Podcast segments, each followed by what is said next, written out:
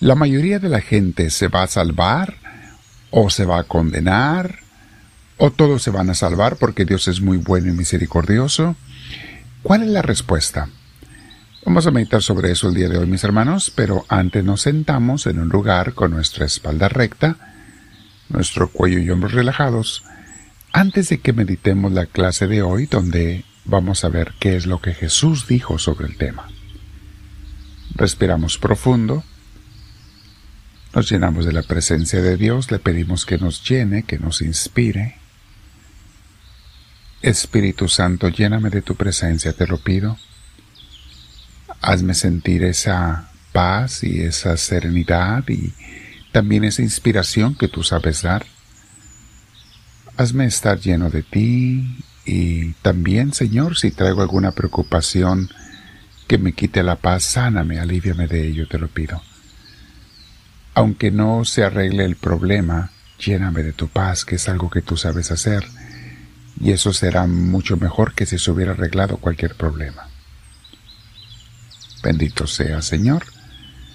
Te doy el honor y la gloria y con mis hermanos te digo, gloria al Padre, gloria al Hijo, gloria al Espíritu Santo, como era en un principio, sea ahora y siempre, por los siglos de los siglos. Amén. A la clase de teología y formación bíblica que vamos a ver hoy, mis hermanos, es de crecimiento espiritual. Le hemos puesto el título Requisitos para entrar al cielo. Este domingo pasado, en la misa de Misioneros del Amor de Dios en Tustin, California, reflexionábamos sobre la parábola de los invitados del rey a la boda, a la boda de su hijo, que tenemos en Mateo 22. Y es obvio, todos sabemos que el rey a quien se refiere Jesús es al Padre Celestial. Su hijo, el príncipe que se va a casar, es Jesús, obviamente, es el Hijo de Dios.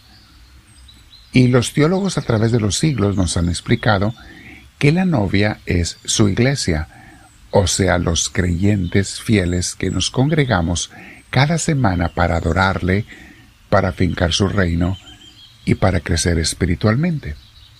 San Pablo nos lo confirma eh, cuando llama a la iglesia la esposa de Cristo, en Efesios 5, 25 y siguientes. En esta parábola de las bodas, al igual que a su iglesia, todo mundo es invitado.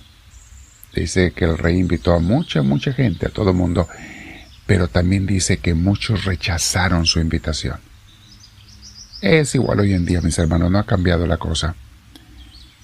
Tanta, tanta gente que rechaza la invitación de Dios a ser parte de su iglesia, de su cuerpo, de su salvación.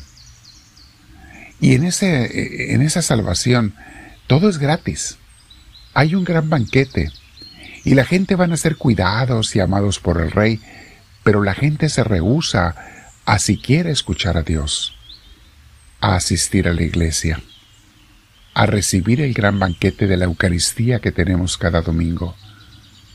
Y al final se rehusan a recibir la salvación eterna, porque si rechazas a Dios en esta vida, automáticamente lo has rechazado en la vida eterna. Es incomprensible, yo al menos batallo mucho para entender el por qué tanta gente rechaza la invitación a ser parte de Dios, de su pueblo, de su iglesia, de su familia, porque no, no entiendo. No hay nada más hermoso que ello y la gente lo rechaza. Yo sé, muchos ni siquiera saben lo que se están perdiendo, pero ¿por qué no prueban? ¿Por qué no hacen la lucha? Con gusto aceptan otras invitaciones, incluso a cosas que no han probado, a nuevos restaurantes, a comidas diferentes, a fiestas mundanas, pero no aceptan la invitación a la familia de Dios. Es algo que no me queda muy, muy claro, se me hace ilógico. Los que rechazan la invitación de Dios son los que dicen, yo no necesito ir a su, fiesta, yo no necesito ir a la iglesia, yo me puedo salvar solo en mi casa, nada más viendo videos, audios o simplemente pensando en Dios. Yo no necesito hacer lo que Dios manda. Dios está en todos lados y por eso Él se va a adaptar a lo que yo decida. No yo a lo que Él diga y mande, no. Él se va a adaptar a que yo dije que Él está en todos lados y por lo tanto allí me tiene que salvar. Mis hermanos, en tiempos de Jesús, para entender mejor esta parábola, la gente era pobre, la mayoría. No tenían cambios de ropa. La única ropa que tenían era la que traía puesta, una túnica encima, era todo. A los invitados a las bodas ricas en tiempos de Jesús se les proveía un vestido blanco que se ponían encima de sus ropas, para que todos anduvieran vestidos muy elegantemente.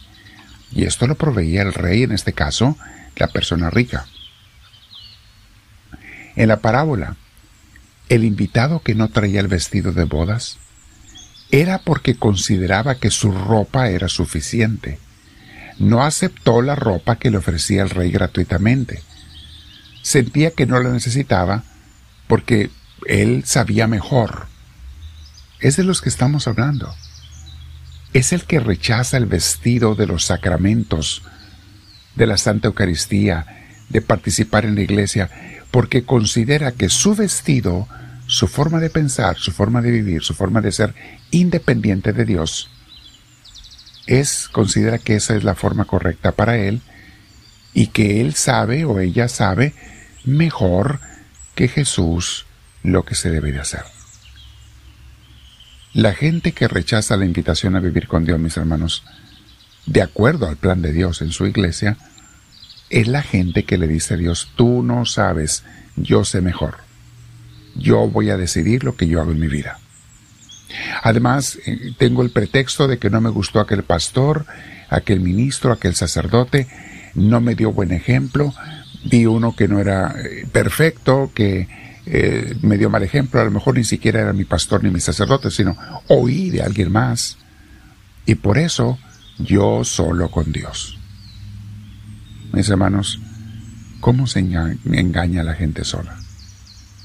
¿Cómo la gente se va a condenar? Al título le pusimos requisitos para entrar al cielo. Entre los requisitos, mis hermanos, es el ser humilde y aceptar la invitación de Dios. Obedecer lo que nos manda, no lo que nosotros decidimos. Hacer lo que nos pide. Ser nosotros sus discípulos y Él nuestro Maestro. Hoy voy a meditar y vamos a meditar cada quien. ¿Soy un verdadero discípulo de Cristo? ¿Soy obediente a lo que Él mandó? ¿Estoy participando en una buena comunidad de iglesia? Algunas se juntan en casas, otras en un templo. Cuando no hay un templo, pues se tiene que ser una casa o no hay un templo donde me arrimen a Dios. A veces lo hacen de diferentes maneras. Hay muchos pueblos que así es, ciudades. Pero quédate pensando y sé honesto, honesta con Dios. ¿Estoy obedeciéndote y aceptando la invitación a tu fiesta, Señor?